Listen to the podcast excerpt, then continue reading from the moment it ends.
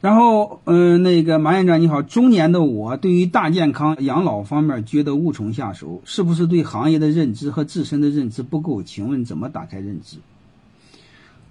打开认知有两个啊，一种是你多看书啊，一种是你多看书了之后在哪呢？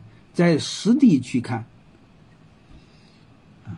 能明白了吗？就是理论和实践结合，多看书，再多看实地，嗯，多去实地去看，还有一个亲自去做，嗯，就是读万卷书不如行万里路，这是一定要去的。你比如我经常给你们提到过游学，我经常给你提我到企业去，其实啥意思呢？我看书相当于理论，我到企业是实践。而且我到企业你会发现，国内的企业我去，国外我一年至少去两次。但是这两年不行啊，这两年有疫情就就就没咋去，能明白吗？所以这是最基本的理论和实践相结合。有有为什么有时候你们听我说话很流氓很武断？你明白为什么了吗？就是因为我能从理论里抽离出来，回到现实，我要从现状中给你们找到背后的理论。这就是所谓的理论和实践相结合，理论源于实践，高于实践。这个不是空谈，你必须亲自干过才知道。而且我还辅导过很多国外的企业，相当于跨文化的我都知道。所以有时候我武断和这有关系，但是我承认我骨子里不是什么好鸟哈。我经常反思我骨子里就是土匪一个，流氓一个，不是什么好鸟。嗯，你你们该知道的都知道了，所以你们也一样的事儿，你们是多读书多工作，工作的时候做一般的小白领，做一般职员的时候一定要做管理。你做个小员工，你不做管理，你会发现你对管理的理解基本上没有理解，你对管理的理解全是凭想象。你比如你做个小主管，管三五个人，各位，你和你管一个企业。这个麻雀虽小，五脏俱全，又是两码事儿。还有一个，你做了企业老板，你做一年和做十年又是两码事儿。它有一个量变到质变的过程，这些我们都要去经历的。你不经历是不一样的。还有一个，你经营一个企业，包括你有辅导很多企业，又是不一样的。嗯，这完全不一样。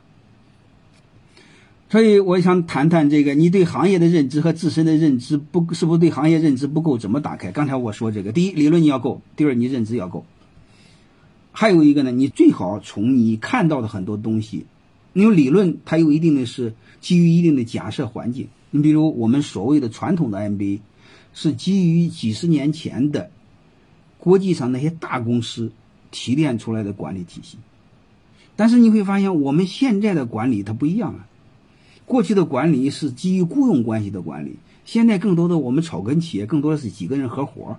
各位，你会发现他管理的外在环境变了。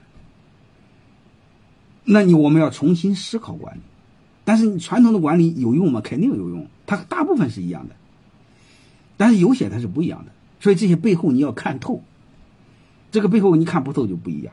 嗯，所以你会发现，它管理你要知道，它基于一定的环境假设，就基于一定的条件假设，所有的都是基于一定的假设，包括经济学，包括心理学，它都基于一定的假设。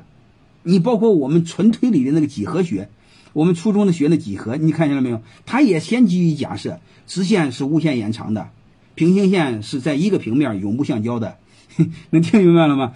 没有假设是没有学科的。所以，任何学科你一定要看它的前提假设，然后你再看看现状，然后你有自己的思考，然后在基于现状的基础上，理论有哪些吻合，哪些不吻合，然后你自己思考。你比如就养老，最基本上是三个：第一，居家养老；第二，社区养老；第三，养老院养老。养老院养老，你可以分中高低，啊，三类吧。你也可以按性质来分，国有的、民营的，能明白了意思吧？还有一个没法说的，是属于保险公司的，保险公司的它是靠资本杠杆去做的。还有一个，我想说，养老院养老要比我们想象的难，它盈利能力非常糟糕。保险公司不怕，它有庞大的现金流，它有庞大的资金杠杆。我们草根想做养老院养老，基本没戏。我们唯一能做的是社区养老，就是社区旁边租个房子让老老人玩，没事吃个饭，啊，还有居家养老，居家养老就类似家政似的，定期给他护理，啊，定期家政家的服务是做饭呢，还是自己自身的养护啊，还是护理啊，还是自身的体检啊，还是带他去医院啊，这些东西都要去打。你比如有时候他都要定期去医院打针，你会发现孩子正常上班的话，他去起来很痛苦的。如果你要居家养老，专门干这个事可不可以？所以这些东西都可以。你先把大类分清楚，然后大类行业里边找很细很细的、很细很细的那一点分支，你就能活下来。还有一个医养结合的，是这样的，医养结合就更难，因为产业链条越长。赚钱越难，能明白吗？产业链条越长，对我们的管理能力要求高，资本的能力要求高。我们要做产业链条很短的。嗯，你比如他居家养老，他老人要的是什么？你们去看看，我这个我不知道哈，他是不是要的是定期的身体护理，还是定期的身体的保健？还是要求定期的带他出去玩我都不知道。对，我在养老院工作，五星级养老院很难，是这样，所以你们就知道，所以这个背后不是说非要让你们养老，各位啊，我只是通过这一个案例让你们学会思考，明白吗？只是让你们学会思考。如果只做养老真的不行啊！对对对，非常好，我在三家医院工作过两年养老护理工作，对，是这样的。我以前说过那个大武医院，他做了一个是医养结合的，他那医院后边。就是我们正常那个房子，啊，两室一厅、三室一厅，但是农村房子没有产权嘛，他怎么做呢？就是你给我五十万，这房子你随便住，嗯，然后还有一个呢，嗯，还有一个条件，两个条件啊，第一个呢，就是你的所有的病我全部免费，嗯，还有一个呢，你百年之后呢，你五十万我退给你，所以你发现他这个是可以的，他这个医养结合是可以的。但是他有庞大的资本呢，他有庞大的信用体系再去做呀。还有一个他自己也算了，因为他自己的工人就需要养老嘛，他自己员工就就好几万呢。你们先分大类，再分小类，再往下分。你比如我以前提过，居家养老当中，我认为有一定空间的，就是老人的洗手间的改造，就是卫生间的改造。你比如说老人他蹲的时候，他需要扶的。这个扶那个扶手最好在墙上，的结实。你要没这个扶手，他起不来啊。嗯，还有他洗澡的时候，他不能站着，他得坐着，坐着那个水龙头就要改，地面就要改。然后他出来的时候，地滑，地面也要改。然后沿着墙你要弄个扶手，所以这都要改。我就举这一个案例，好吧？包括日本的还有居家专门给老人洗澡的，就是，并不是说没有市场，其实背后呢，只可以说一句话。就是你没了解客户的需求，你怎么没了解这个行业？你没上心，你去的少，你去多了，该知道的都知道了。啊，失能的就更难了啊！我老人又分三类，一类是完全能够自理的，还有一个完全不能自理的，还有一个是半自理的。嗯，你说你会发现，你要把养老这么一分，你前后一组合，好几十种，你随便切一个就行。完全可以自理的照顾起来非常简单，这个失能的照顾起来是非常麻烦的。你比如失能的，你必须借助很多设备，不能动的一个人，你两个人给他洗澡你就洗不了，这个是很费劲的。不能动的人，一个人是摆弄不了的，必须借助专用的设备，你才能弄得动他。所以这些东西你会发现，我们都是可以做，都有空间。我工作的医院卫生间、洗澡间、走廊都非常人性化，对对对对，这就很好。其实。我就举这个案例吧，当然我这个行业没有研究哈，我就是胡说的。你们如果在这个领域就很专业了，我只是说这一个案例，就是我们商业上不是没有机会，我们商业上更多的是没有发现客户的痛点，啊，特别是痛点刚需，啊，你只要能找到这一点，嗯，这个市场很大很大的，还有一个你们自己知道，就是孩子和老人在异地，孩子和老人在两地，你们一定要知道，孩子和老人在两地，特别是一个老人的时候是非常恐怖的。有时候一个老人他在家里头，他真万一有问题，他儿子是不知道的，他儿子要好多天才能知道的。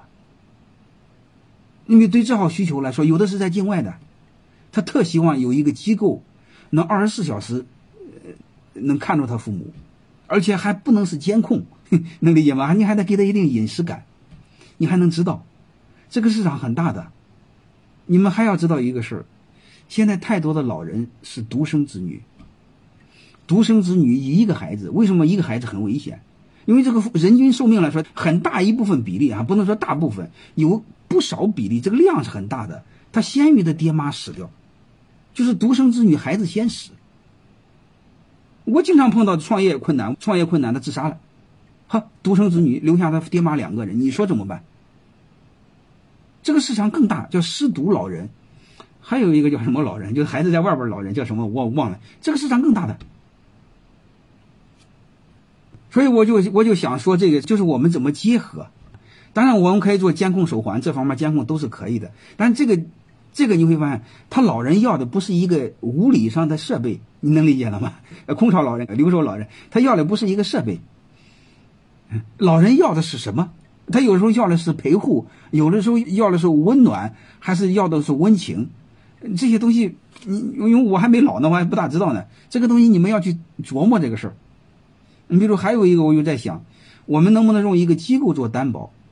这老人的房子住不完啊！我们现在很多在奋斗的小青年。奋斗的草根，能不能和老人一块住？能理解吗？嗯，老人一块住就是类似一样，他免费给你提供住，还给你可以给你提供吃的，对吧？但是你必须做两个事儿：第一，适当的照顾老人，适当的陪老人出去玩玩；还有一个，每天花一个小时陪老人聊天，可不可以？肯定是可以的。关键这个背后，万一这熊孩子把他老人给杀了怎么办？把老人钱偷了怎么办？这需要为社会上一个中间机构、有公信力的机构去做这个。这个市场是非常大的。我以前在那个广播上做节目的时候，弄得我就很郁闷好几天。就是一个留守老人，八十多的老太太，他打电话问我，他说：“院长，我的保姆经常偷我家东西，怎么办？”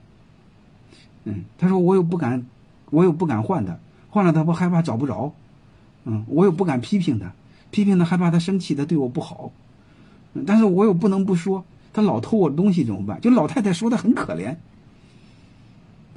各位能听明白吗？这个很恐怖的。我不是这个专业的，我只想说这一个事儿啊，就是你们只要到现场，他就有商业的机会。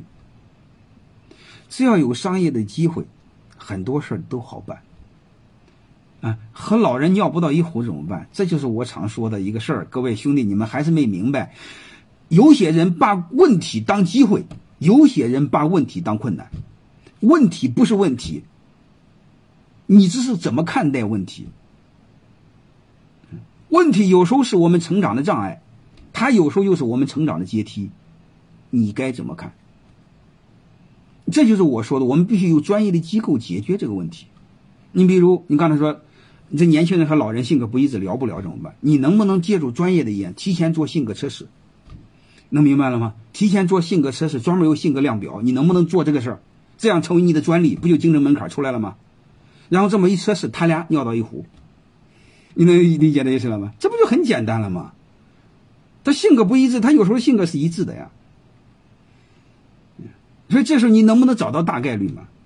嗯，哎，所以这时候我一再说，不要把困难成为我们前进的障碍，困难最好成为我们成长的阶梯，而且困难最好形成我们的竞争力。所有的困难都是我们的竞争力。这种你会发现，这个谁也比不过你。就刚才我说的胡说那个哈，假设你有一个量表，你能明白了？你比如以前拉郎配，一个老人和一个熊孩子在一起拉郎配，那成功率假设只有百分之五十，能明白了吗？如果你用真正一个专业心理学的一个测试量表，能提高到百分之八十九十，那你的管理成本就降低多了嘛？那剩下百分之二十再说嘛，实在不行你换嘛，对吧？实在不行就随时不满意给你换嘛，怎么不可以呢？换无所谓嘛。换也不需要花什么钱，你一换你熊孩子的东西，我专门派个车给你拉过来就好了，对吧？然后给老人道个歉不就行了？